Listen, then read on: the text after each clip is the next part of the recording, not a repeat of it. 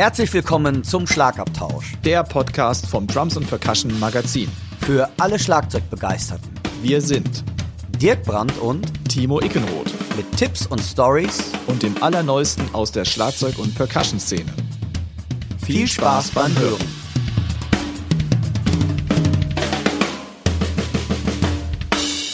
Der heutige Podcast wird euch mit freundlicher Unterstützung vom Music Store Professional aus Köln präsentiert.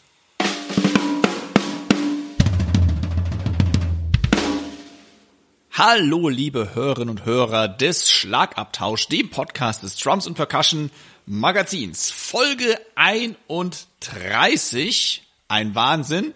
Und mit mir hier an einem sonnigen Rosenmontag sitzt mir gegenüber mit der Narrenkappe auf seinem wallenden blonden Haar mein lieber Freund der Dirk. Hi Dirk. Ja, hallo Timo. Hallo liebe Zuhörerinnen und Zuhörer. Ja, mit der Narrenkappe, das stimmt natürlich nicht so. Erstmal im westfälischen Oelde ist das mit dem Karneval doch sehr weit hergeholt und im Moment ähm, ist die Welt ja doch ein bisschen aus den Angeln geraten. Und ja, es sind ganz, ganz komische Zeiten im Moment. Stimmt's? Es stimmt leider. Jetzt nehmen wir ja schon am Rosenmontag auf. Das heißt, wir haben heute den 28. Februar. Der Podcast erscheint ja erst, das heißt, ihr hört diesen Podcast erst am 11. März. Das also geht noch ein bisschen Zeit hin. Das heißt, wir haben keine Ahnung. Wir können leider oder Gott sei Dank nicht in die Glaskugel schauen, was bis dahin in der wirren Welt noch so passiert ist. Das ist auch gut. Wir ja. möchten euch dennoch ein bisschen entführen, das war schon immer eigentlich unser Plan, ein bisschen in die Welt der Schlagzeugerinnen und Schlagzeuger des Schlagzeugspielens und wir hoffen, dass wir euch so unsere üblichen ungefähr eineinhalb Stunden mitnehmen können, dass ihr mal den, den Kopf frei bekommt. Das ist eigentlich genauso wichtig. Man kann sich nicht ständig Sorgen machen, sonst dreht man ja völlig am Rad. Natürlich muss das auch präsent bleiben, ja. logischerweise. Aber lasst uns mal kurz über die schönen Dinge des Lebens sprechen, nämlich über Schlagzeug spielen. Genau, Schlagzeug und Musik machen und Make Music Not War. Ich denke mal, das ist wichtig und Musik ist die Sprache der Welt und so sollte es eigentlich überall sein. Richtig.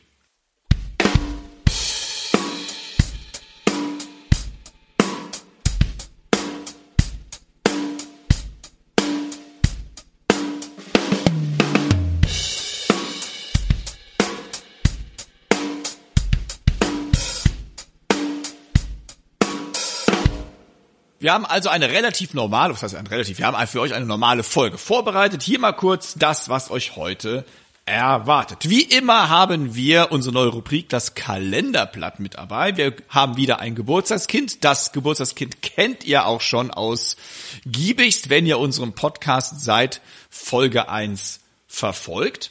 Wir haben natürlich wieder einen News-Teil. Wir sprechen über eine Aufnahmeprüfung, diesmal nicht für Schlagzeugerinnen oder Schlagzeuger, sondern für Percussionistinnen oder Percussion. Per, boah, ist das ein schwieriges Wort.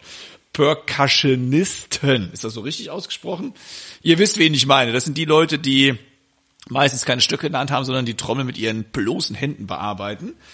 Wir haben einen äh, Szenespot, der ist auch in der aktuellen Drums Percussion drin. Wir reden also über kurz über Maria Schneider, AK Mascha Juno. Wir haben eine geile Snare Drum von einer Firma, von der ich noch nie was in meinem Leben gehört habe, weil der Dirk hat mir wie so ein Schätzchen ausgegraben aus seinem Keller, ähm, wahrscheinlich nicht aus dem tiefsten Keller, weil das ist so eine geile Snare Drum. Da freue ich mich jetzt schon mega drauf. Wir haben eine Hörerfrage zu beantworten. Da geht's um Gehörschutz und In-Ears und so ähnliche Geschichten. Und wie immer haben wir unsere Chefkoch-Empfehlungen der Woche. Ich bin gespannt. Und ich erst.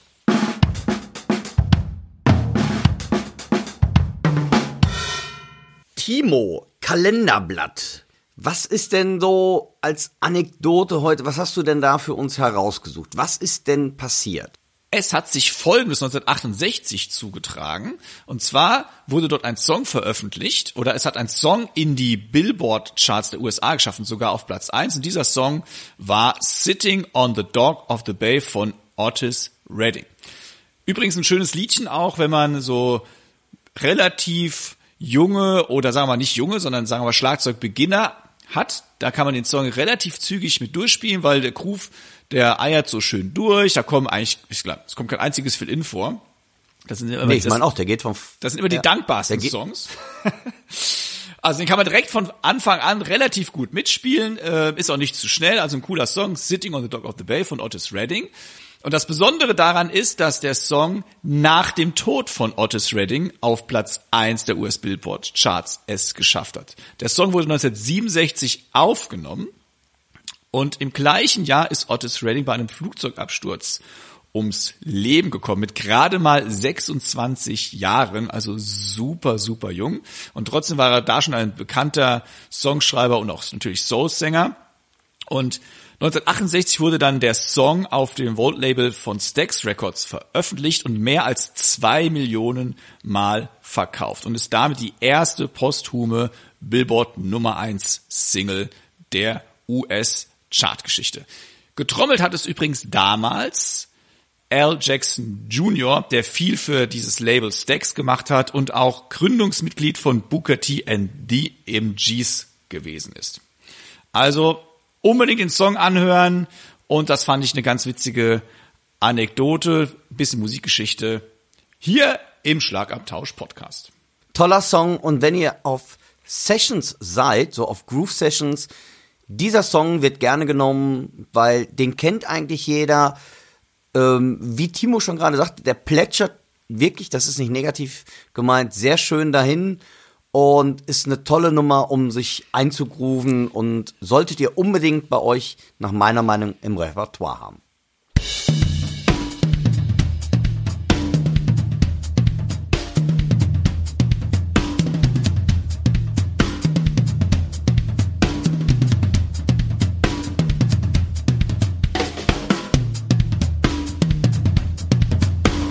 Ich hatte es ja schon angekündigt, dass wir ein Geburtstagskind haben, das euch, liebe Hörerinnen und Hörer, bekannt vorkommen sollte.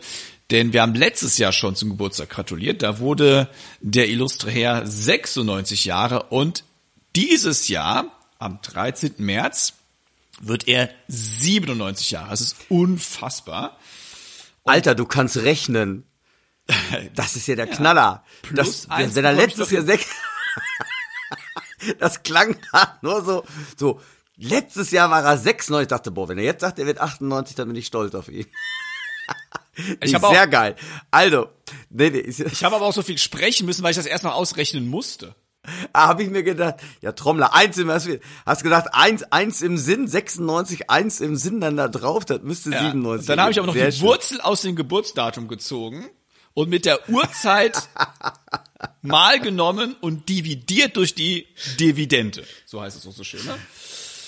So, auf jeden Fall, dieser Mann ist Roy Haynes. Den, über den haben wir schon öfters gesprochen, ja. zum Beispiel in unserem Schlagabtausch Folge 6.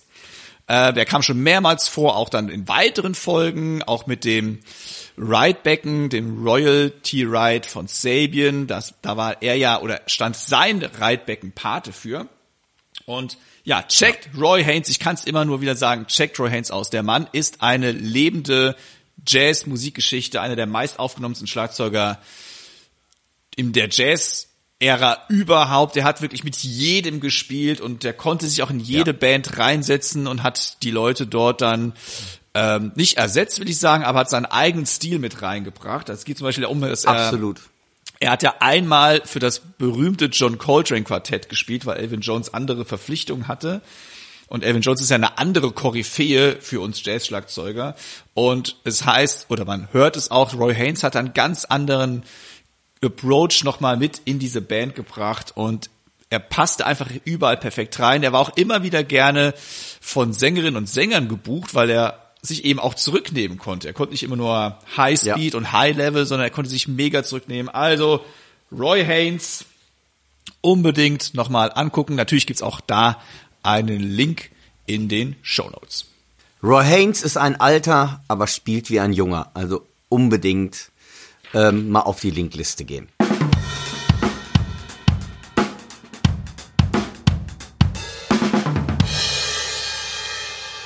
folgen jetzt ein paar News für euch. So, und jetzt fühlen sich bitte alle angesprochen, die auf das Wort Schlagzeugerin hören, denn der Hit Like a Girl Wettbewerb 2022 öffnet seine Pforten, möchte ich sagen.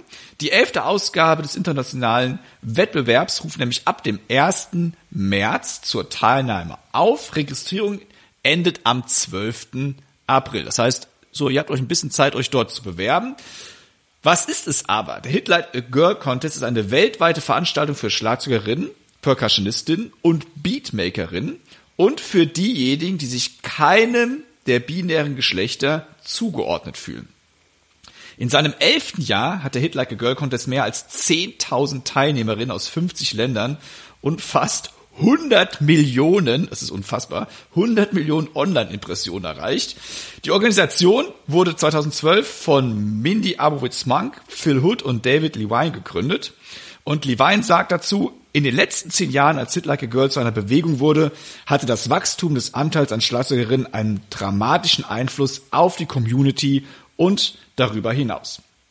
Und in diesem Jahr soll der Schwung weiter beschleunigt werden, indem die Botschaft verstärkt wird, dass Mädchen Schlagzeug spielen und alles tun können, was sie wollen.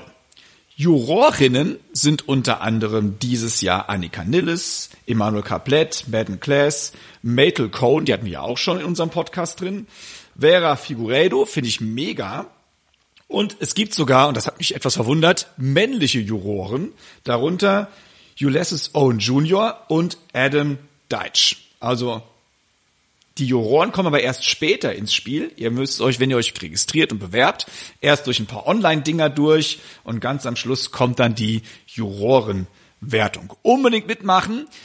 Kleine Einschränkung gibt es. Wer, und das werden die wenigsten, ich selbst würde auch rausfallen, ich meine, ich bin ja eh kein Mädchen, also ich falle sowieso raus. Dirk könnte mit seiner Frisur gerade noch so durchgehen, aber es ist so, man müsste, man darf nicht mehr, äh, und ich fall doch rein, man, dürft, man darf nicht mehr als 50.000 US-Dollar mit seinem Schlagzeugspielen verdienen.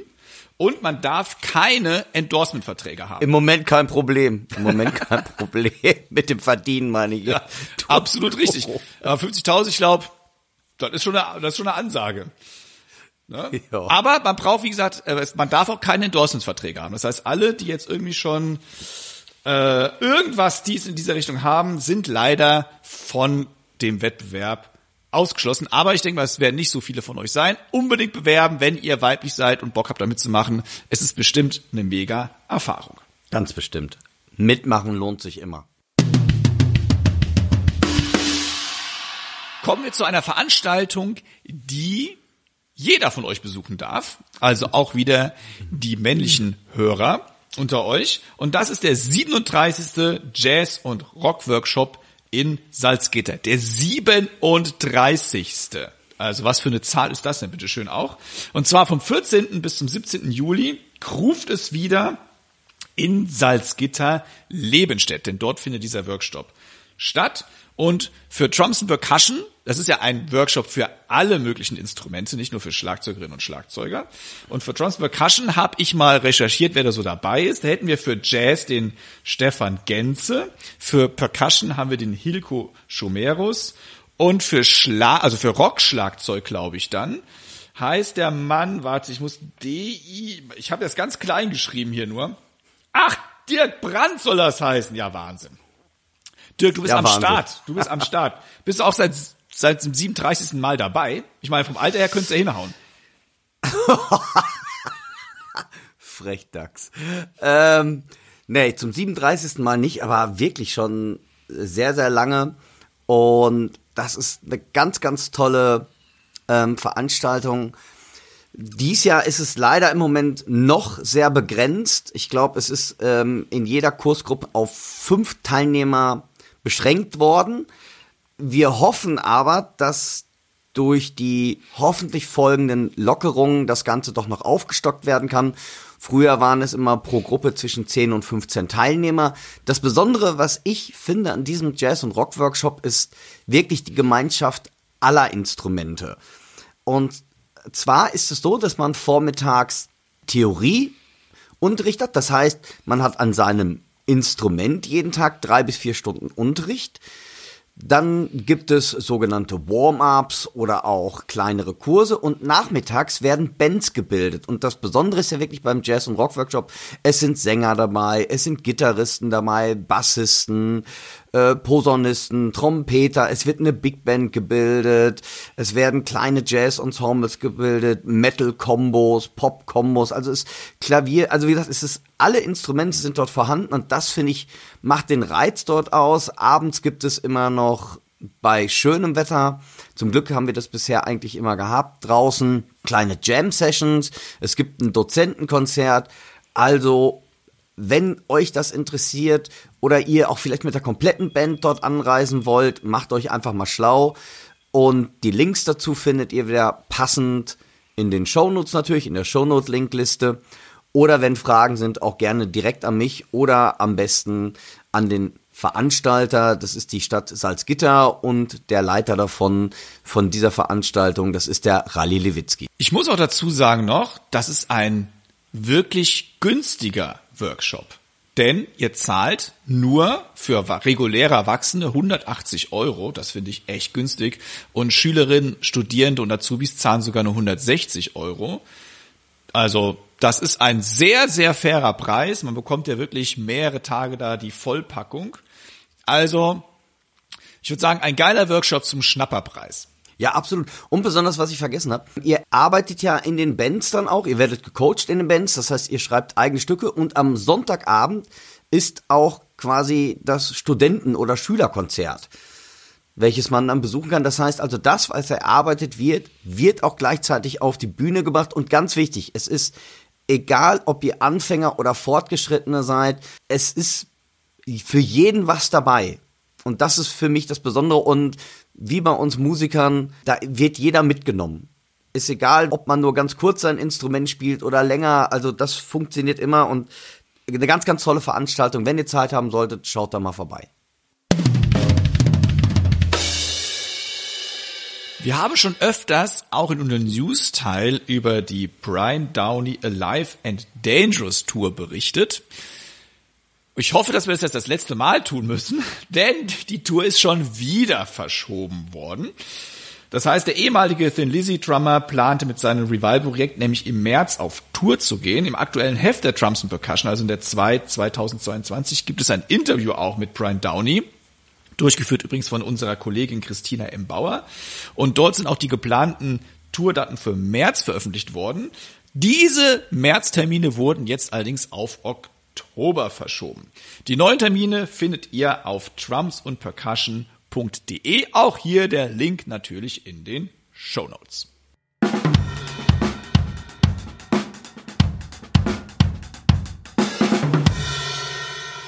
In Folge 30 hatten wir euch dazu aufgerufen, unter dem Hashtag 40 Jahre D und P ein Foto mit euch zu posten, wo ihr euer ältestes Drums and Percussion Heft in der Hand haltet und das dann eben auf den sozialen Netzwerken teilt. Dazu rufe ich jetzt nochmal auf, denn wir wollen die Aktion so ein bisschen länger am Leben halten, denn die Drums Percussion feiert ja ihr 40. Jubiläum und zwar das ganze Jahr über. Das letzte Mal war die Jubiläumsausgabe, aber es gibt jetzt immer wieder so kleine Geschichten, Anekdoten von der Drums and Percussion aus 40 Jahren. Und wir wollen einsteigen eben mit diesem Hashtag 40 Jahre D und P. Fotografiert euch, wie gesagt, mit einer der älteren Ausgaben, die ihr so habt. Uns interessiert das, wo ihr eingestiegen seid. Mal gucken, wer alles die Erstausgabe hat von vor 40 Jahren. Das finde ich mega spannend. Ich habe sie leider nicht. Dirk, du wolltest in einem Keller suchen gehen. Genau, habe ich aber auch noch nicht geschafft. Uh, I feel guilty. Und ähm, ich weiß auch nicht, ob ich die erste habe, wirklich. Also ich, ich habe eigentlich gedacht, ja, also ich habe mal grob geguckt und hoffe, ich finde noch ältere Ausgaben. Also ein bisschen habe ich was gefunden, aber äh, noch nicht so alt, wie ich eigentlich wollte. Obwohl, könnte ich sagen, könnte ich mich ja auch ein bisschen jünger machen, oder? Nee. Ja. Äh, okay. Themawechsel.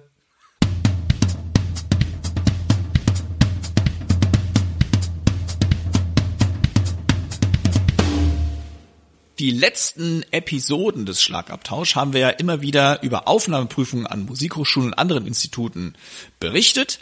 Und diesmal haben wir wieder ein Novum, denn es geht das erste Mal um die Aufnahmeprüfung für Perkussion. Und zwar kann man Perkussion unter anderem an der Musikhochschule in Mannheim studieren und dort bei Professor José Cortiro.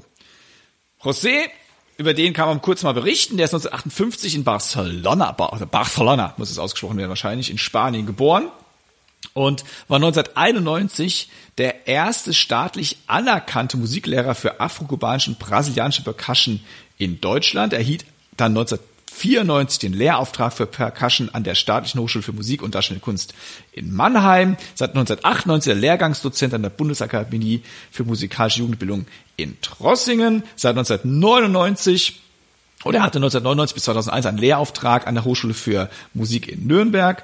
2013 ist er dann als Professor an die Musikhochschule Mannheim berufen worden. Und nicht nur hat er mit zahlreiche Erfahrung eben als Lehrer, Dozent, sondern er hat natürlich auch mit illustren Künstlerinnen und Künstlern gespielt, unter anderem mit Al Jarreau, John Lord, The Supremes, das fand ich mega beeindruckend auch, Pete York, Gary Burton, mit seiner eigenen Band Farfarello, Uwe Ochsenknecht, mit Thomas Anders. Also ich meine, da ist auch die Bandbreite wieder Wahnsinn. hammermäßig von Al Jarreau bis Thomas Anders.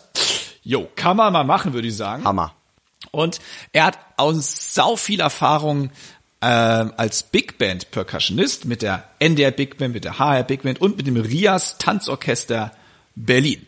Und ich glaube, er hat mehr Stunden am Tag als wir beide, Dirk, denn zudem ist Ja. er auch noch Autor, Ideengeber, Produktentwickler, Produktmanager und hat auch dann so ganz, ganz nebenbei immer aus seinem Ärmel äh, ein paar Workshops für die Drums and Percussion rausgeschmissen.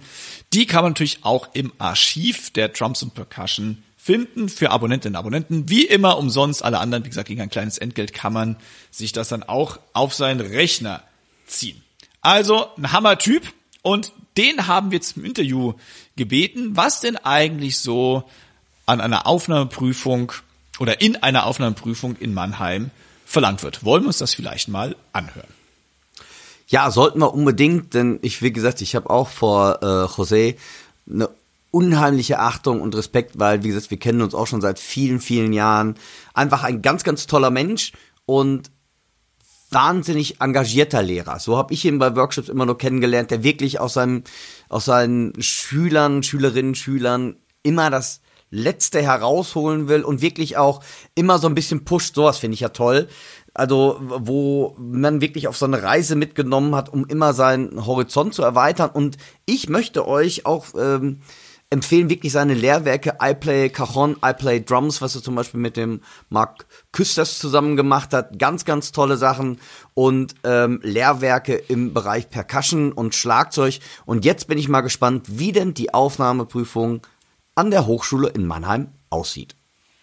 Ja, hallo, lieber Timo, lieber Dirk. Hier dann zusammengefasst die Anforderungen der Musikhochschule Mannheim für den Fach Jazz Percussion. So, für die praktische Prüfung muss Folgendes vorgetragen werden. Zwei Stücke nach Wahl und am besten sind verschiedene Stilistiken, zum Beispiel Latin, Fusion, Jazz. Es soll geguckt werden, ob der Kandidatin oder der Kandidat dann so verschiedene Stilistiken auch bedienen kann, nicht nur eine. So, darin, in diese zwei Stücke, da muss einen Solo oder 4-4 oder 8-8 Chorus enthalten sein, damit man sieht, ob man die Formen halten kann und auch wie soliert wird mit die anderen Musikern. Eine Band wird aus den Studierenden da zur Verfügung gestellt. Es gibt aber keine Zeit zum Proben. Man hat Zeit davor, sich zusammen mit die äh, Kommilitonen oder zukünftige Kommilitonen da zusammenzusetzen, äh, zu besprechen, kurz davor. Die Noten müssen deswegen auch vor mit, mitgebracht werden, ja. Und die Band besteht auf, aus äh, Bass, Schlagzeug, Klavier und Saxophon.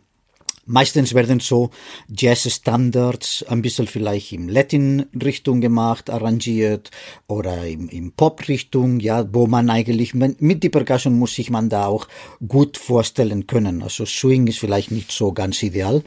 Ja, es geht, äh, dass die Percussion ein bisschen mehr im Vordergrund steht. So, ähm, dann äh, die, ja, das Spielen zum Play-Along oder zu CDs oder Sequenzer, das ist nicht erlaubt. Also es muss Live-Musik gespielt werden mit den anderen Musikern.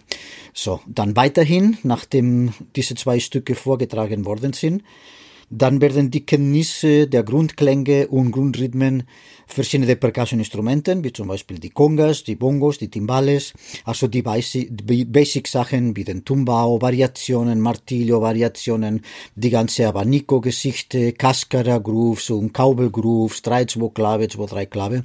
Einfach so ein bisschen, wo, ist den Level, ist den Kenntnis der, der Kandidatin oder Kandidat jetzt gerade.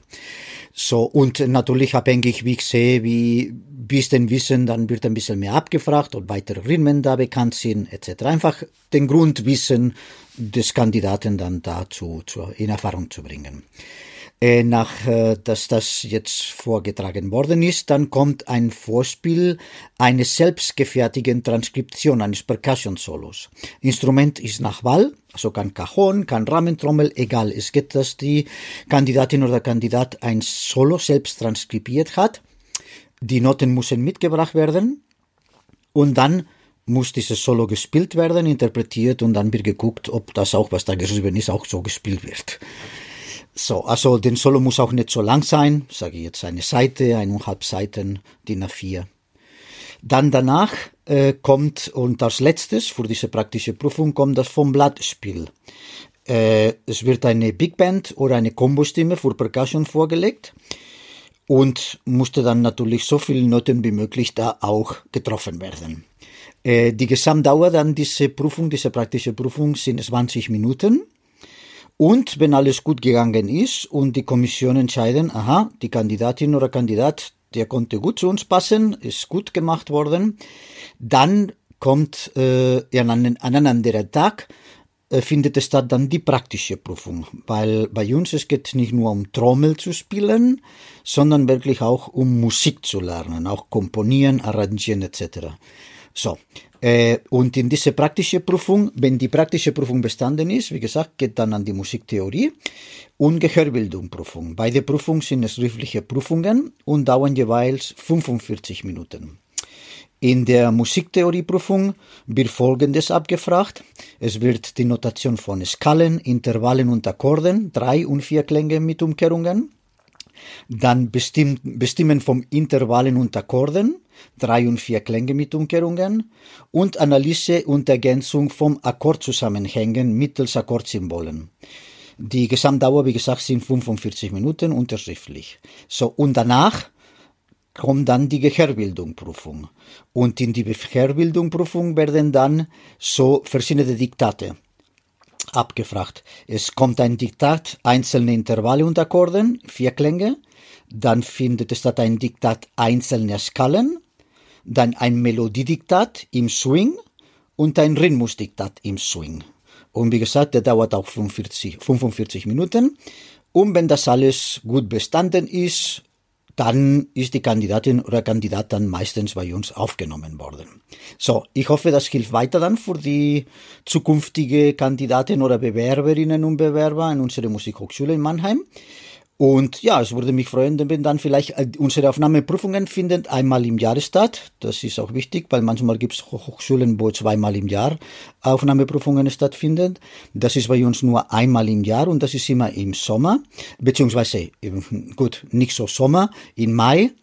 Und wie gesagt, würde mich freuen, dann vielleicht dann, wenn dieses Jahr dann äh, aufgrund dessen jetzt äh, Bewerberinnen und Bewerber zu uns um Jazz Percussion zu studieren kommen. In diesem Sinne, vielen Dank und tschüss. Ganz wichtig finde ich ja noch zu wissen, dass die Studierendenzahl auf 60 pro Jahr limitiert ist. Das ist ja eigentlich so gut wie gar nichts. Wir reden jetzt hier nicht von 60 Percussionistinnen und Percussionisten, sondern von 60 Studierenden im Allgemeinen. Das heißt, da sind auch die Schlagzeuger dabei, Pianistinnen, Pianisten, Gitarristen, Gitarristen, was ist da? Also alles, was sonst da so ist. Also 60 ist nicht viel in einem Studiengang für ein Semester dann. Also Nein.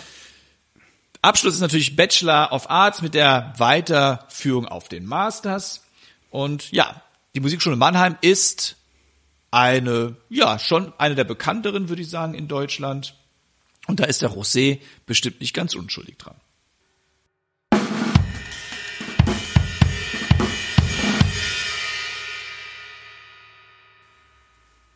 In der aktuellen Drums and Percussion mit dem Rani Krischer auf dem Cover, wir reden hier von der 2 2022, ist ein Interview von einer Schlagzeugerin aus Berlin drin. Und zwar ist das Interview geführt worden von unserem Chefredakteur Kurt Radke und seine Interviewpartnerin war die Maria Schneider, die auch unter dem Künstlernamen Mascha Juno ihre eigene Musik aufnimmt und performt.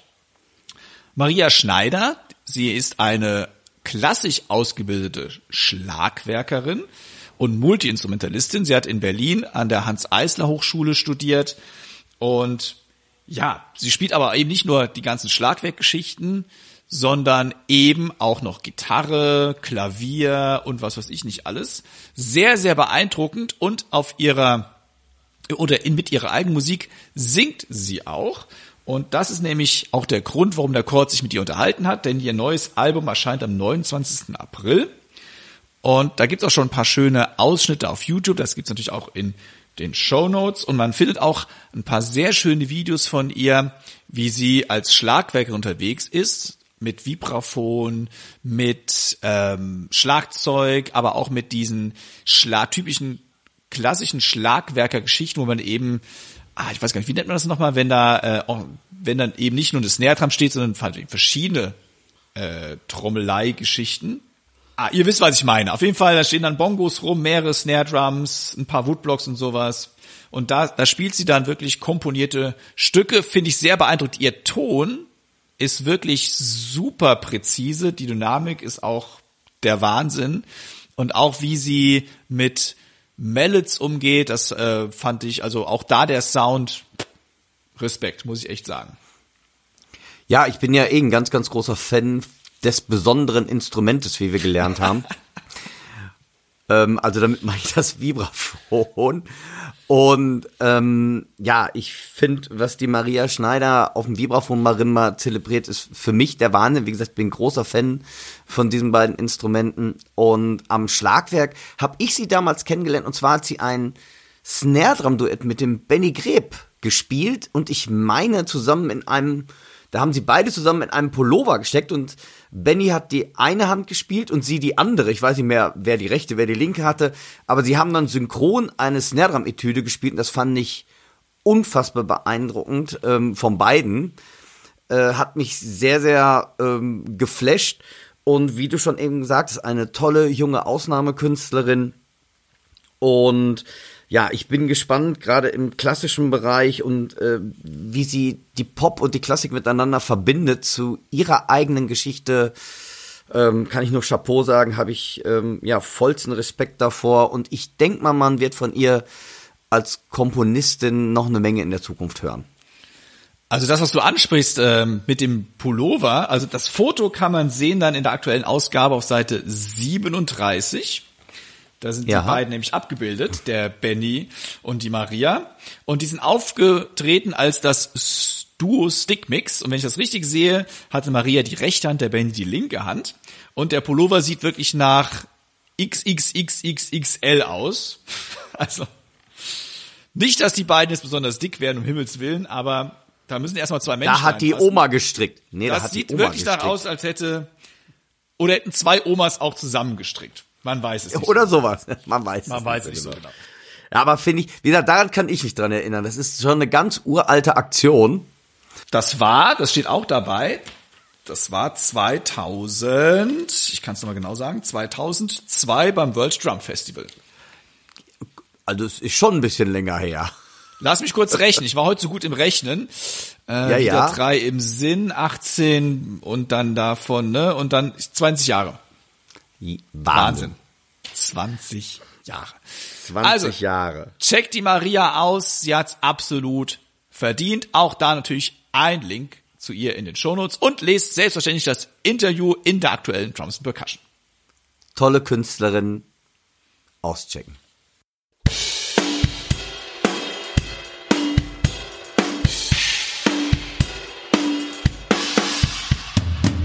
Ihr hört nun eine kleine Werbebotschaft unseres heutigen Sponsors.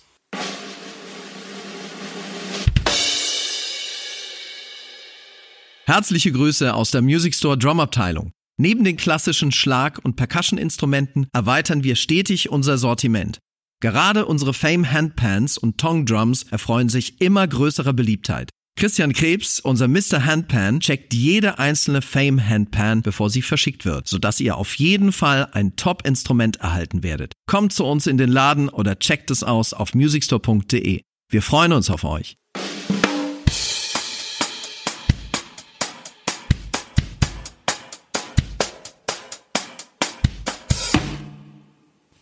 Dirk, du hast mich Timo. überrascht mit einer Snare Drum von einem Hersteller, von dem ich noch nie was in meinem Leben gehört hatte.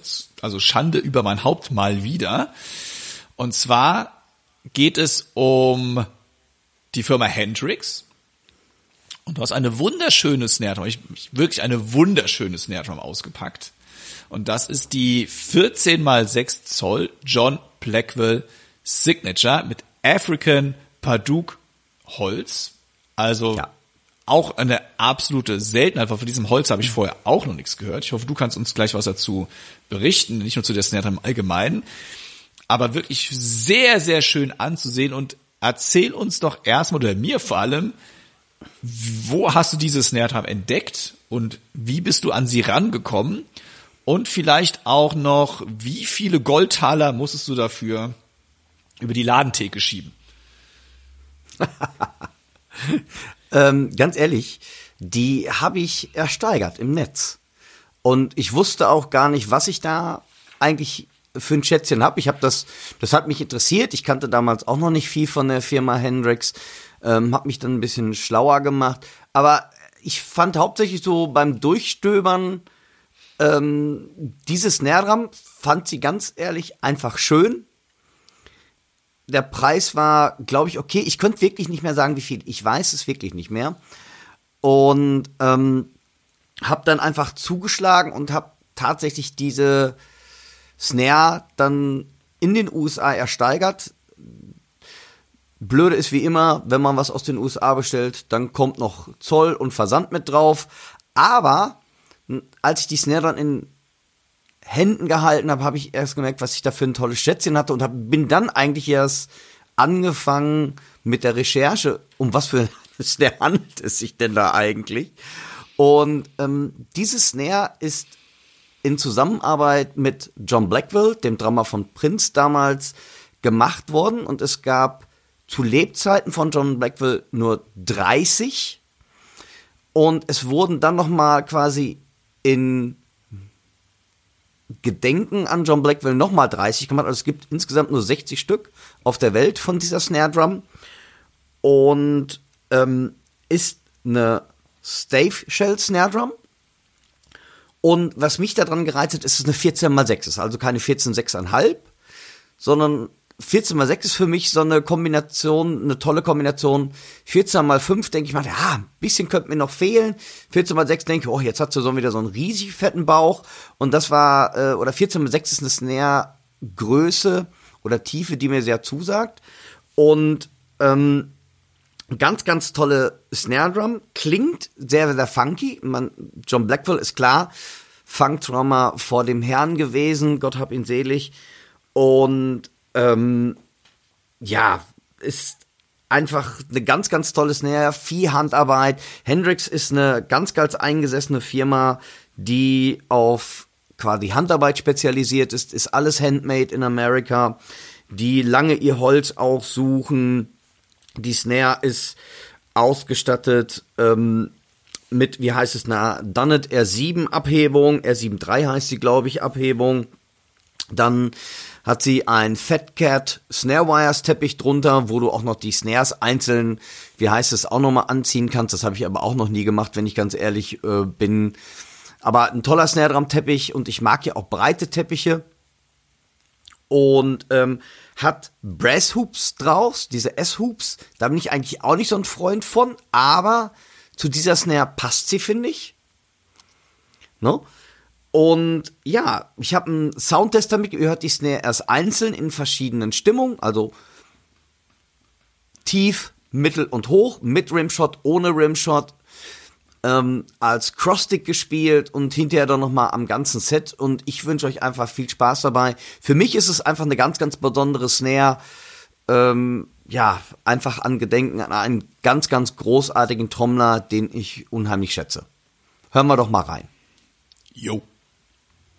Wir beginnen mit einer tiefen Stimmung der Snare Drum und ohne EQ, Reverb oder Kompressor, also so wie das Mikrofon die Snare Drum aufnimmt. Die Snare Drum ist mit Top- und Bottom-Mikrofon abgenommen worden und zwar als Top-Mikrofon ist es das SE Electronics V7X und als Bottom-Mikrofon habe ich hier genommen das SE8, um den Snare Drum Teppich herauszukitzeln.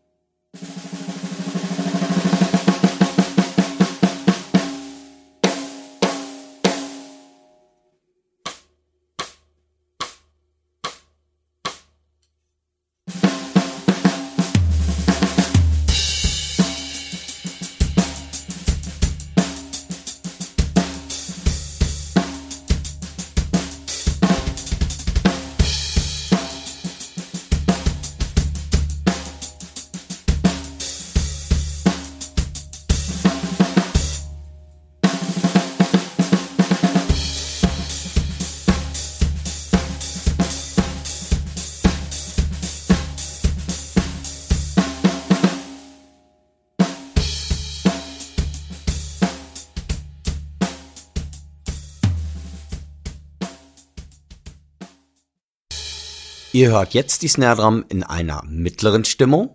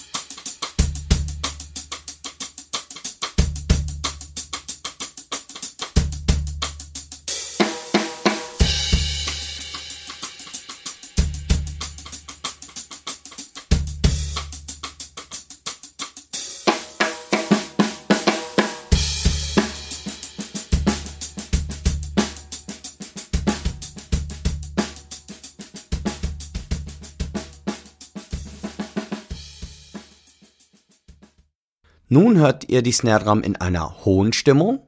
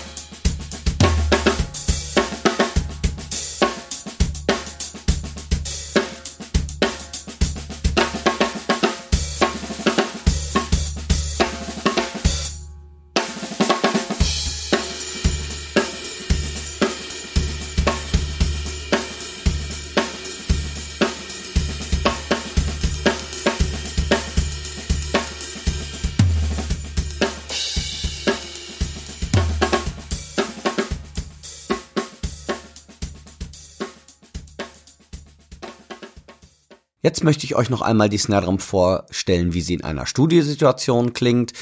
Diesmal mit EQ, Kompressor und natürlich Reverb ein bisschen da drauf.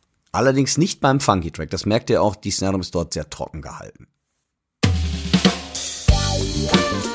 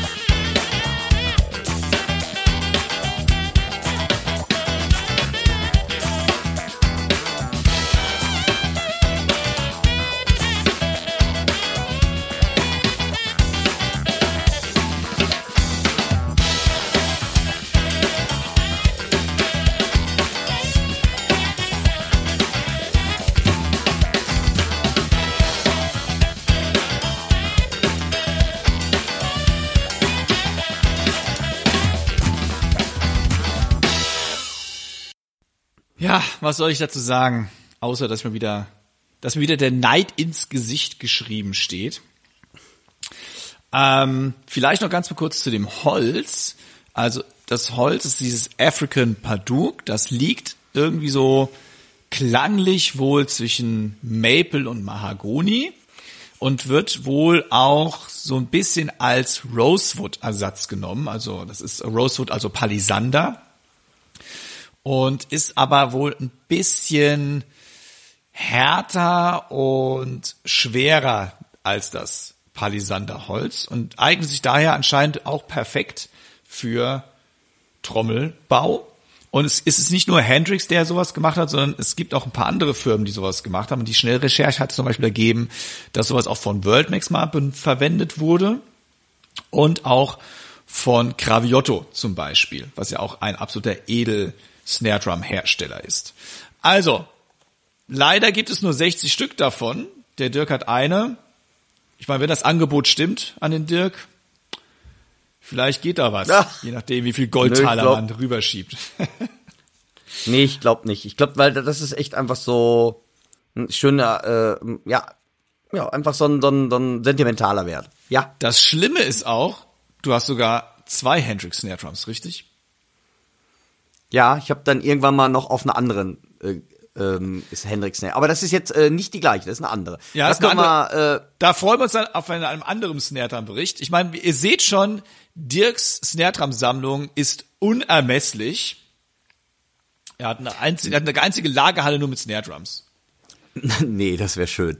Nein, es ist einfach das Interesse, das ist einfach das Interesse an, an Snare Drums. Ich finde Snare Drums einfach ganz tolle individuelle Instrumente und finde einfach ähm, die Handwerkskunst, wie gesagt, ganz, ganz toll bei Snare Drums. Ist egal von der Farbgestaltung, von den Bearing Edges. Ähm, wie gesagt, finde das einfach sehr faszinierend und macht mir einfach Spaß. Und wie gesagt, und einfach auch eine Snare anzugucken, finde ich einfach schön. Ich glaube, da ist einfach, ja, eine ne kleine Macke. Ich finde Snare Drums sehen einfach schön aus. Ich finde Schlagzeuge allgemein, ganz ehrlich, Timo, ich, ich weiß nicht, wie dir das geht. Also das war schon bei mir als kleiner Bub so und da auch vielleicht die Liebe zum Schlagzeug, zum Trommeln. Ich gehe manchmal einfach auch in den Keller, das habe ich früher auch vor der Schule gemacht, als kleiner Bub und habe mir mein Schlagzeug angeguckt und fand das toll. Und ich glaube, solange das immer noch vorhanden ist, dass ich mir ein Schlagzeug angucke, finde es einfach toll, wie es aussieht, ist alles richtig.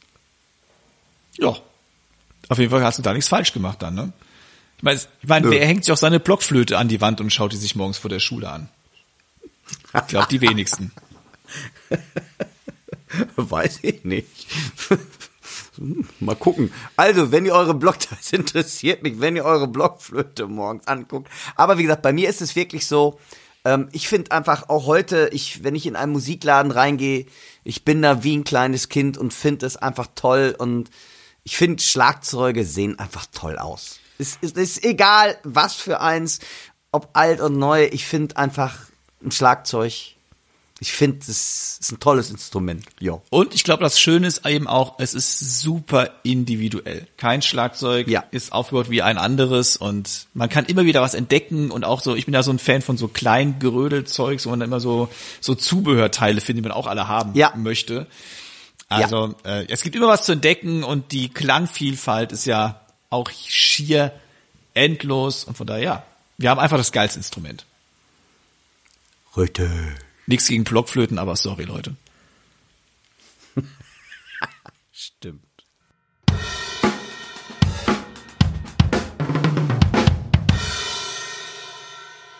Uns erreichte mal wieder eine Hörerfrage. Wenn ihr eine Frage an uns stellen möchtet, dann schreibt uns doch bitte an podcast at drumsundpercussion.de. Da kommen die Fragen bei uns direkt an. Die Frage, die jetzt kommt, die ist allerdings mir persönlich im Drummer Forum gestellt worden. Aber äh, die geht natürlich an Dirk und mich, weil es betrifft den Podcast im Allgemeinen. Die Frage kommt von Mom Jovi aus dem Drummerforum. Ich habe leider deinen Namen wieder vergessen. Vielleicht schreibst du mir bitte nochmal. Die Frage lautet, Er beginnt folgendermaßen. Also, meine Frage kommt auf, weil man immer mal hört, dass Kopfhörer nicht per se eine ohrschützende Wirkung haben, nur weil man sein Umfeld und damit quasi das Schlagzeug nicht mehr so hört. Da gibt es ja auch verschiedene Ausführungen. Ash Zone, ein Schlagzeuger aus England, ganz bekannt, trägt im Video ja den Vic Firth Kopfhörer, der meines Wissens extra für Drummer gemacht ist und wohl schon mal einiges abfängt. Dazu muss man sagen, dass er ja auch nicht so brachial unterwegs ist wie vielleicht mancher Metaller. Die anderen Musiker dagegen tragen nicht alle völlig abgeschlossene Kopfhörer. Die stehen zwar auch weiter weg vom Schlagzeug, aber sind zum Beispiel Blasinstrumente besser, wenn es um die Ohren geht. Wie gut schützen zum Beispiel professionelle In-Ears entweder mit den mitgelieferten Plastikeinsätzen oder auch individuell angepassten gegossenen Einsätzen von Hörgeräteakustikern? Oder sollte man beim ein oder anderen Kopfhörer auch schon mal Earplugs unter den drunter tragen? Das habe ich nämlich auch schon gemacht, wenn es mal zu laut wurde. Das fände ich mal ein spannendes Thema für den Podcast. Also vielen Dank an die Fragen, muss man ja sagen. Es Ja. sind sehr viele Aspekte in dieser Frage insgesamt drin. Und wollen mal beginnen vielleicht, Dirk, mit den Kopfhörern. Also geschlossene Kopfhörer, die du wie eine Mickey Maus Ohr über deine Ohren ziehst. Erstmal, mega Frage. Danke dir echt vielmals äh, da, dafür. Und du hast in vielen Sachen recht. Und was ich jetzt sage, damit werde ich wahrscheinlich ganz schön polarisieren. Ähm, ja, ja, ja. Erstmal, ähm, bevor ich überhaupt etwas sage, wenn du unter deinen Kopfhörern noch Earplugs tragen möchtest und das für dich cool ist, warum solltest du das nicht machen dürfen? Das einfach mal vorweg. Also ich glaube, es ist alles erlaubt, wo du dich selber mit wohlfühlst. Das ist das Wichtigste. So, jetzt habe ich aber ähm, ein paar ganz bestimmte Meinungen zu den Kopfhörern. Und zwar, das ist jetzt auch nicht an dich gerichtet, das ist jetzt echt allgemein. Ich muss kurz ausholen. Es gibt zwei, äh, ich rede jetzt von zwei verschiedenen Dingen, Timo. Und zwar einmal, wenn ihr alleine trommelt, Kopfhörer, oder wenn ihr in der Band trommelt. Das sind für mich zwei ganz verschiedene Sachen. Und zwar, was ich damit meine, wenn du es selber doch als zu laut empfindet oder ihr es als zu laut empfindet, wenn ihr trommelt, liebe Mädels und Jungs, dann trommelt doch leiser. Also, sorry. Also erstmal, also so doof sie, das hört sich, ich weiß, das hört sich total doof an, aber ihr selber seid doch der Schlagzeuger. Es kann doch nicht sein, also ich sag ja, ich werde bestimmt jetzt provozieren, will ich vielleicht auch sogar ein bisschen. Wenn ihr selber doch Schlagzeug spielt, was euer Instrument ist, und du sagst, boah, das ist aber ganz schön laut. Also ich gebe dir recht, wenn du jetzt sagst, ich habe jetzt fünf Stunden ohne Kopfhörer geübt und absolut bitte tragt einen Kopfhörer. Aber du musst doch selber die Lautstärke deines eigenen Instrumentes selber im Griff haben, um so zu spielen, dass es angenehm ist. Ich rede jetzt nicht vom Üben. Okay, Timo hat einen Einwand. Ich habe keinen Einwand, ich möchte nur dir recht geben. Ah, danke. Ich dachte, jetzt kriegst du halt eine- beide. Ich dachte, Nein, ich krieg schon ist kein grad einen Ärger von mir. Nein, Nein, ich dachte, das gibt sofort Ärger jetzt schon. Ich sehe es genauso. Und zwar, wenn mir einer sagt, das Schlagzeug ist zu laut, dann sage ich, das Schlagzeug an sich ist nicht laut, sondern es ist nur so laut, wie du draufhaust. genau. Denn ihr seid das Schlagzeug in dem Sinne. Ihr Genau. bestimmt, wie laut etwas ist. Ja. Und das ist einfach der Fakt. So, äh, ich möchte jetzt noch eins, äh, wir reden jetzt beim Üben. Also ich gebe dir also ich gebe euch allen recht. Ich bin absolut ein Fan von Gehörschutz. Aber ich habe mir das Schlagzeug ja ausgesucht als Instrument, weil es mir gefällt und zwar so, wie ich das Schlagzeug auch höre und nicht ich habe ich hab mir nicht vorher Kopfhörer aufgesetzt und fand dann das Instrument klasse, sondern ich mag den Sound ja des Schlagzeugs selbers und den sollte ich auch kontrollieren. So, das ist jetzt was anderes, wenn ihr fünf Stunden übt oder du sagst, du übst jetzt fünf Stunden Double Bass Drum oder Comping oder Funk und hast eine laute zwei und vier und nach fünf Stunden sage ich auch, Alter, bitte nimm bitte bitte bitte einen Kopfhörer. Aber ganz wichtig, was mir passiert ist in Amerika und deshalb sehe ich das auch so ein bisschen ähm, kontrovers. Ich habe in, in Amerika, als ich studiert habe, wir, äh, die Übungskabinen waren so zweimal, es waren so zwei Quadratmeter groß, so zweimal zwei Meter und das war natürlich brachial lauter drin. So, und ich habe natürlich in dieser Kabine Rudiments, Wilcoxen, alles Mögliche immer mit Kopfhörern geübt.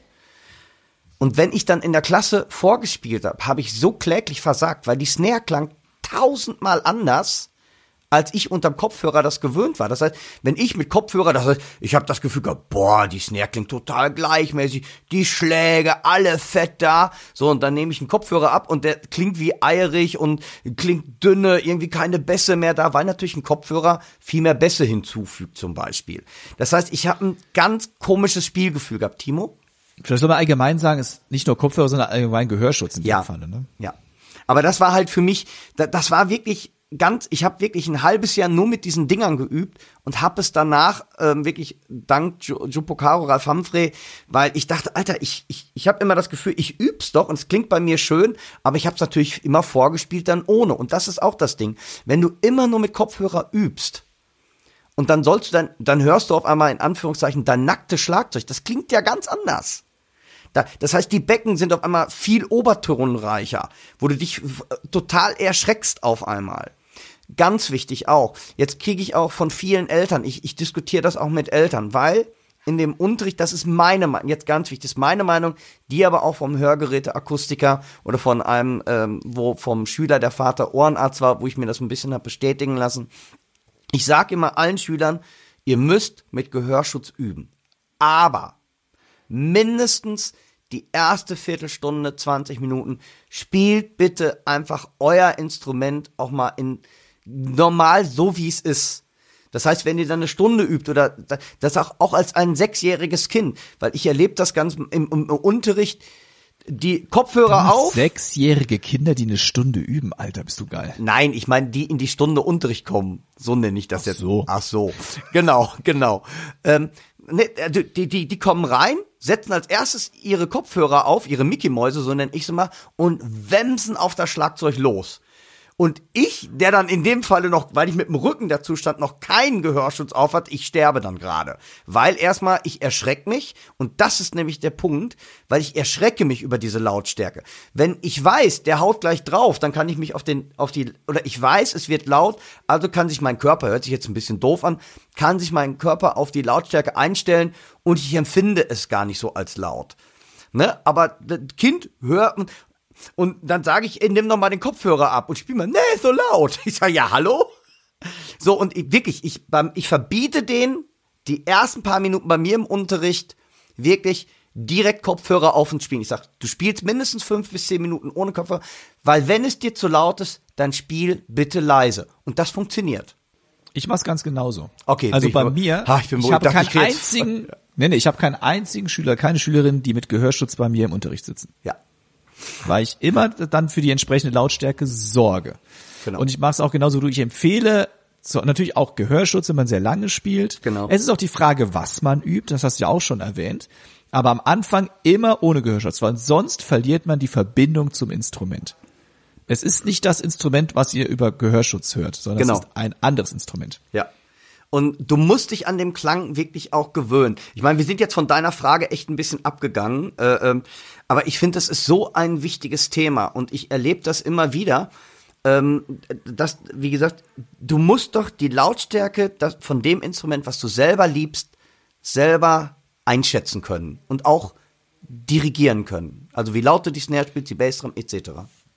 Kommen wir vielleicht mal auf die Frage nochmal zurück. Ja. Wir können ja die Verbindung auch da schaffen. Warum, er, er redet ja von Ash Zone und Vic Firth Kopfhörer. Ich gehe stark davon aus, dass Ash Zone eben sein Drumkit abgemiked auf diesem Kopfhörer hört. Ja. So wie er es nämlich dann auch auf der Aufnahme haben möchte. Weil Ash Zone ist ja ein ähm, ja, weltbekannter Studioschlagzeuger und der wird garantiert das schon mal so hören, wie er es dann auch auf der Aufnahme entsprechend haben möchte, was dann auch wieder legitim ist. Weil so kommt sie dann auf die Aufnahme halt, wie gesagt. Und ähm, der, äh, er spricht ja auch, der Mom Jovi spricht ja auch davon, dass andere Musiker nicht völlig geschlossene Kopfhörer tragen, wie zum Beispiel Bläser. Und das liegt damit zusammen oder hängt damit zusammen, dass die Intonation eine Genau. andere ist. Und das machen eben Blas, bei Bläsern ist das der Fall und auch bei Sängerinnen und Sängern die auch oft, wenn sie in ihr tragen, äh, die Filter nicht ganz so krass haben oder auch nur eine Seite von ihrem äh, Ohr halt mit einem Kopfhörer dann ausstatten. Das liegt an der Intonation. Ganz klar, weil das, das ist genau das, was eigentlich Dirk die ganze Zeit sagte. Auch da klingt es dann anders und man kann eben die Töne, also Intonation heißt, man muss die Töne ja beim einem Blasinstrument genau treffen, also intonieren. Und das ist dann einfach nicht mehr hundertprozentig gegeben, weil einfach eine Menge Obertöne, die dafür wichtig sind, abgetötet werden, kann man so sagen. Ja. Na, ist ja. absolut richtig. Also ich, ich denke mal, wie gesagt, das ist auch jetzt nochmal, daher habe ich auch eben gesagt, es ist was anderes. Alleine trommeln oder in der Band trommeln halt. Das heißt, in der Band, guck mal, das ist doch auch total komisch. Ihr, ihr macht jetzt, äh, ihr sitzt da im Bandraum und du hast da auf einmal so dicke Mickey-Mäuse auf. Erstmal finde ich, spielt man mit Mickey-Mäusen lauter. Also ich tue das definitiv, weil ich einfach äh, so einen gewissen Punch dann suche und äh, wenn der dann nicht da ist unter den Mickey Mäusen, dann spiele ich halt lauter. Und von daher ähm, ist, ist, ist so, ähm, wie gesagt, eigentlich spielt man ja auch nicht mit Mickey Mäusen in der Probe. Wenn, ich, ich kann euch wirklich empfehlen, in der Band, auch wenn die anderen, lasst auch mal bitte die Earplugs oder die Ohrenstöpsel mal raus, dann probt leiser probt, versucht mal leiser und wenn ihr merkt, oh, jetzt proben wir schon zwei Stunden, jetzt mal langsam die, äh, jetzt auch mal Earplugs verwenden oder so. Also wie gesagt, ich bin über, Earplugs sind so, oder Gehörschutz ist so wichtig, aber ihr müsst euch selber ja auch in der Band Dynamik, also mit Dynamik arbeiten. Ich möchte ganz kurz noch einwerfen, dass ich trotzdem da mal ein kurzes Vorsicht äh, einschmeißen möchte, denn die Ohren gewöhnen sich an Lautstärken auch. Absolut. Und das also auch, ne, wenn ihr in der Band dann wirklich sitzt und irgendwann erscheint es nicht mehr so laut, wie es eigentlich ist, und da wird man noch lauter. Also das sehe ich auch ein bisschen, ähm, es kann gefährlich werden. Also von daher Obacht diesbezüglich. Genau. Ihr müsst dann darauf aufpassen, dass euer Gitarrist nicht weiter seinen Verstärker auf Danger dreht. Genau. Nein, also oder beachtet das. Also bei mir ist das, das, das ähm, also ich muss, ich weiß nicht, Timo, vielleicht du auch. Ähm, ich muss sehr viel mit in ihr spielen. Sei es, weil ich zu Sequenzen spielen muss, sei es, weil ich zum Klick spielen muss. Und abends um 8 Uhr ist die Lautstärke, sagen wir mal, ich sage jetzt einfach nur einen Wert, bei 12 Uhr. Und auf einmal ähm, zwei Stunden später, drei Stunden später, ist er auf einmal schon bei 15 Uhr. Also ist also so, also ich meine, wird damit ist eigentlich die Aussage bestätigt, die du gerade gesagt hast. Die Ohr gewöhnt oder das Ohr gewöhnt sich irgendwann an eine Lautstärke. Man wird immer lauter und das ist auch ein gefährlicher Punkt. Also wie gesagt, es ist wichtig mit Gehörschutz zu arbeiten und ähm, und ganz ehrlich, das erlebe ich zum Beispiel nicht, also zumindest nicht im Jazzbereich, wenn ich ohne Gehörschutz übe äh, ohne Gehörschutz spiele auch, ob ich übe und äh, spiele, dann habe ich eine ganz andere Dynamik. Also ich finde, die Dynamik ist konstanter, als wenn ich mit Gehörschutz, weil mit Gehörschutz habe ich so viel, oh, jetzt muss irgendwann was Neues draufgelegt werden, weil es dann dumpfer ist. Wie du eben so richtig gesagt hast, das Ohr gewöhnt sich an so etwas. Und ich kann euch nur sagen, ich habe echt lange und äh, ich sehe mich überhaupt nicht als Snare-Drum-Techniker.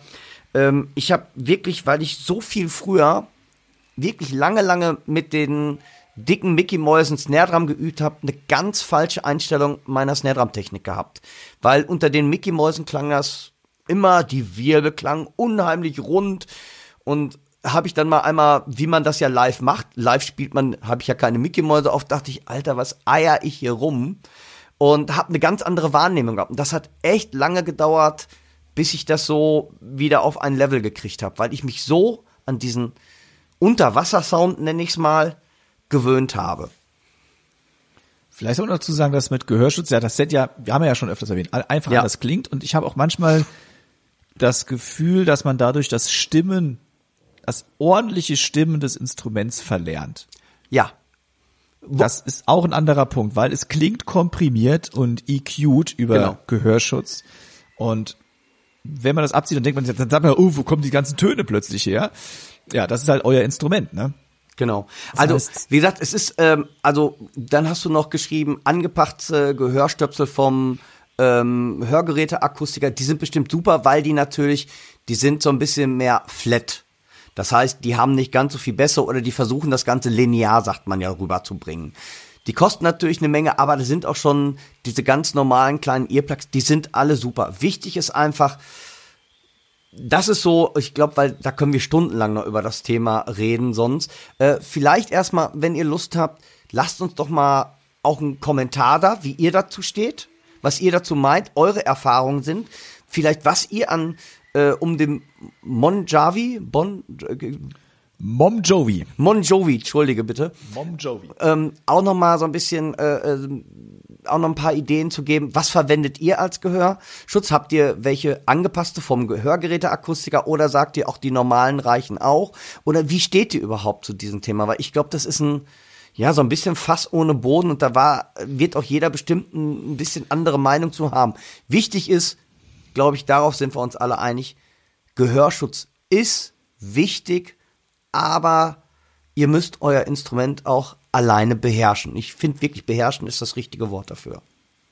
Das können wir vielleicht mal als Fazit so stehen lassen. Es war eine sehr umfangreiche Frage, die wir Ja. auch gar nicht abschließend so beantworten können.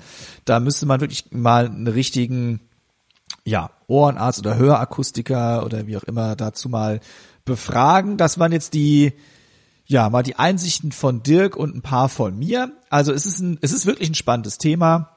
Werden wir bestimmt auch nochmal in einer anderen Podcast-Folge Aufgreifen. aufgreifen, weil, wie gesagt, da auch sollte man auch immer dazu lernen. Und Dirk sagt ja schon, schreibt mal, was ihr benutzt. Vielleicht habt ihr noch gute Tipps, an die wir jetzt überhaupt nicht gedacht haben. Schreibt uns an podcast@drumsandpercussion.de oder ihr dürft natürlich auch gerne einfach mal beim YouTube-Video von uns das rein kommentieren. Wir wissen ja dann, worum es geht. Es muss ja nicht zwingend um das Video gehen. Oder schreibt uns auf Facebook oder Instagram. Wir sind ja überall zu finden, dass wir dieses Thema vielleicht mal ein bisschen am Leben halten. Also vielen Dank, Mom Jovi, für die Frage. Immer wieder gerne. Wir Super hoffen, dass Frage. wir so ein bisschen weiterhelfen konnten.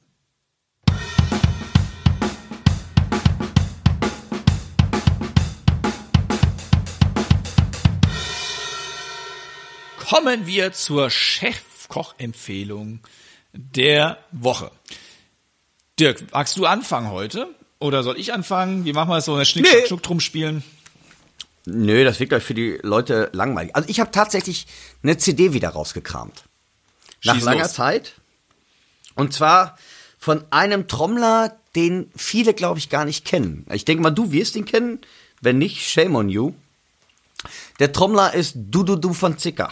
Oder Dudu da von Zecker. Ich weiß nicht, ob es richtig ausgesprochen ist. Kennst du ihn? Zu zweit mal Schande über mein Haupt für heute. Ist doch peinlich, ey. Musst du mich hier so bloßstellen? Alter, kennst du ihn echt nicht? Nee, oder du hast den Namen komplett falsch ausgesprochen. Das will, das will ich auch nicht ausschließen. Nein, also Duduca da Fonseca. Das ist ein brasilianischer Jazz-Trommler und ähm, wer mich kennt, ich mag, also ich mag natürlich diese ganzen Afro-Cuban-Geschichten auch, aber ich, mein Herz schlägt, glaube ich, mehr in die Richtung Samba. Und ähm, wie gesagt, das Dudu da Fonseca ist ein brasilischer Jazz-Drummer und der verbindet halt ganz, ganz toll dieses Latin-Jazz-Samba-Feeling. Und ich bin durch Zufall, ich habe ich hab mein Büro mal wieder aufgeräumt und hab, wollte dann was, wollte was hören und wollte was Leichtes hören und hatte auch keine Lust auf Pop oder auf Metal oder sonst was. Und bin auf diese Platte gestiegen, äh, gestiegen, mein Gott. Und bin auf diese Platte gestoßen. Und zwar spielt er zum Beispiel mit Eddie Gomez am Bass, Tom Harrell Trompete, Kenny Werner ähm, Klavier, äh, John Scofield Gitarre, David Sanchez, äh, Claudio Rodetti, also Giovanno Saxophon, also wirklich so diese ganze New York Jazz Latin Szene und ist ein ganz ganz tolles Album mit ganz viel Brazilian Jazz und ich feiere es ziemlich. Ist ein tolles Album, habe ich lange lange nicht mehr gehört und ähm, ja, das ist echt meine Empfehlung der Woche. Und jetzt Shame on Me. Ich weiß jetzt gar nicht, von wann die ist. Da habe ich überhaupt hab ich gar nicht, gar nicht mit auseinandergesetzt. Oh, 2002. Ich habe es gerade entdeckt, weil ich habe sie hier in der Hand. 2002. Also lass mir kurz rechnen. Äh, hatten wir eben schon mal, ich hab's wieder vergessen. Hatten wir eben schon mal. Ich glaube 20 Jahre her, ne? Jo. Geil, ich habe ich, ich hab jetzt schon Bock auf die Scheibe, muss ich sagen. Ja. Wie heißt die denn? Also, die, achso, äh, Samba Jazz Fantasia. Yo. Also, bestimmt portugiesisch völlig falsch ausgesprochen von meiner Davon ist auszugehen. Na, Dank. Ja, Portugiesisch aussprechen kann, glaube ich, kein Deutscher, der nicht schon mal Portugiesisch Unterricht genommen hat. Das ist so schwer. Ja, um, äh, ja, ja. Ich mag ja unheimlich äh, ähm, äh, ähm, den, den Markus Leutel, den ich ein ganz, ganz toller Trommler finde. Ähm, der mit diesen, der, der spricht Portugiesisch, aber der lebt jetzt auch in der Sonne. Der hat's gut. Ja, das ist richtig. Der lebt auf der Kapoverdischen Insel. Klasse. Neid. Grüße Hier gehen ist raus. gerade kalt. Die Grüße gehen raus. Also, das war, bevor wir jetzt völlig ins Schwärmen und an die Sonne. Ich freue mich schon jetzt auf den Frühling, aber hier draußen scheint die Sonne auch. Timo, jetzt bin ich aber gespannt. Was gibt es, was kredenzt du uns? Ich kredenze ähm, etwas. Ja, wie soll ich sagen? Ich kredenze einen Spiegel. Äh, was? Einen Spiegel. Nicht, weil ich so eitel bin, Ich wollte gerade sagen, komm, komm, komm. weil ich, ich setze sehr gerne, und du ja auch, Dirk, das weiß ich ja, äh, von Ja. früher noch. Ja. Äh, ich setze sehr gerne einen Spiegel ähm, im Unterrichtsgeschehen ein und nicht nur nicht nur du und ich, sondern ich weiß es auch von Klaus Hessler Viel, und ich mein, ja, von genau. allen, die irgendwie was mit Bewegungsabläufen zu tun haben und das ernst nehmen. Die benutzen einen Spiegel im Unterricht einfach, um vorzuhalten dem Probanden oder der Probandin, wie schlecht man sich eigentlich wirklich bewegt. Ja. Es geht nicht darum, das Trump-Face auszumerzen, also nicht eure Grimassen. Auch das vielleicht manchmal, wenn es zu schlimm aussieht. Aber es geht um mir um Bewegungsabläufe. Und ich habe so einen Spiegel auf Rollen. Das heißt, der steht nicht äh, ständig vorm Schlagzeug, sondern den schiebe ich hin, schiebe ich zurück, wie auch immer. Äh, viele haben natürlich auch was fest an der Wand installiert. Aber ich empfehle euch, um euch selbst zu kontrollieren, entweder einen Spiegel irgendwo hinzuhängen, wo ihr da euch mit dem Practice Pad davor setzen könnt, oder wie ich es habe, Ja. einen Spiegel auf Rollen, oder was man heutzutage auch easy machen kann, man nimmt sich einfach auf Video auf. Richtig. Und gerade mit jedem, erstmal finde ich die äh, Empfehlung der Woche ist super. Da habe ich lange nicht drüber, äh, äh, lange nicht mehr dran nach. Äh, Quatsch. Also, noch einmal. Also, Empfehlung der Woche, Timo, finde ich, ist der Hammer. Da habe ich schon lange nicht mehr dran gedacht, äh, den zu empfehlen, weil es total richtig, ähm, ja, bei mir ist er fest installiert, weil sonst hätte ich, glaube ich, Angst, dass meine Schüler den dauernd umrennen und dann wäre er kaputt. Was hast du Und für Schüler? Ähm, von daher, boah, ich muss mit dem Mikro schon manchmal aufpassen, wenn ich ehrlich bin. Rums, oh, was war das denn? Oh, das war nur ein teures Mikro. Echt? Bumm! Ja, und das war das andere. ich sag's mal mit den Nein, Worten so meines Sohnes, war keine Absicht. Genau, genau. Oder? War ich das?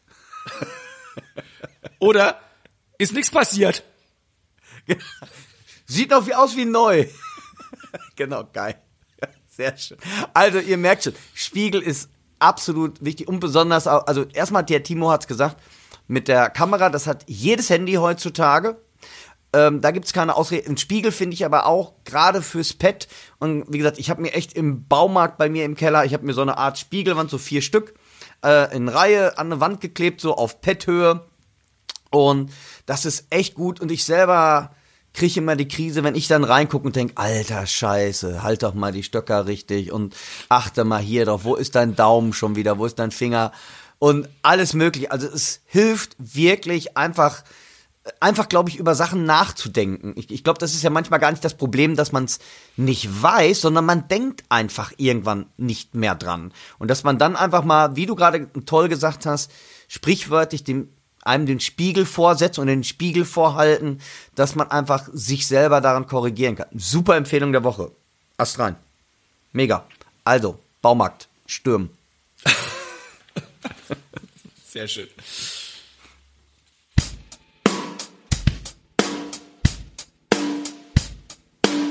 Ja, liebe Hörerinnen und Hörer, das war die 31. Folge des Schlagabtauschs mit meinem lieben Freund, dem Dirk. Es war wieder eine große Freude, trotz der wirren Zeiten. Wir waren kurz entführt in eine andere Welt, in eine Welt, ja, ohne Sorge. Und das muss auch mal sein. Unbedingt, man muss auch Kraft tanken. Trotzdem dürfen wir nicht vergessen, dass, ja, wir das tun dürfen, was wir lieben, weil wir eben in, im Moment in so einer Welt leben, in der wir so leben dürfen.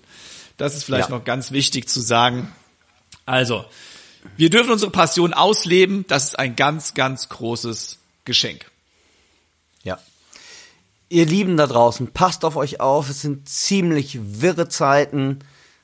Und zwar muss man sagen, überall auf der Welt. Und lasst Musik in euren Herzen sprechen. Ich glaube, da ist einiges oder wäre einiges leichter mit. Make Music Not War. Passt auf euch auf und bis in 14 Tagen. Und wie gesagt, es ist wichtig, auch einfach mal die Seele ruhig mal baumeln zu lassen. Macht Musik, das bringt euch auf andere Gedanken. Geht trommeln. Und wenn ihr mal nicht an der Trommel sitzt und ihr habt eine Frage oder ihr möchtet äh, uns was schreiben und ihr denkt gerade an uns, dann schreibt uns doch eine Nachricht an podcast at drumsandpercussion.de oder schreibt uns an auf Facebook, auf Instagram und checkt auch bitte unsere YouTube-Kanäle aus. Vor allem Ja. jetzt aktuell den Dirk seinen YouTube-Kanal, wenn der die Hendrix Snare nämlich euch dort nicht nur im Ton, sondern auch im Bild präsentiert. Und das Bild lohnt sich, nicht wegen dem Dirk, deswegen natürlich auch. Aber hab ich meine, gegen. Gegen dieses Snare Drum anzustinken, ist schon ziemlich schwer, muss man schon sagen. ne? Also da könnte auch George Clooney sitzen, ich würde sagen, nee, komm, die Snare ist schon geiler. Also, Ja, du ja, wahrscheinlich. Aber das ist aber jetzt nett von dir. Ja- Komm, wir gehen dann trinken. ich meinte Das damit den. Vergleich George Clooney zur Snare Drum. Hat mit dir gerade gar nichts zu tun gehabt. Aber egal. also, scheiße. bleibt gesund und munter. Macht euch Passt nicht auf allzu viel Köppe, auf. passt euch auf auf. Bis zum nächsten Mal. Euer Timo und euer. Dirk, tschüss. Tschüss.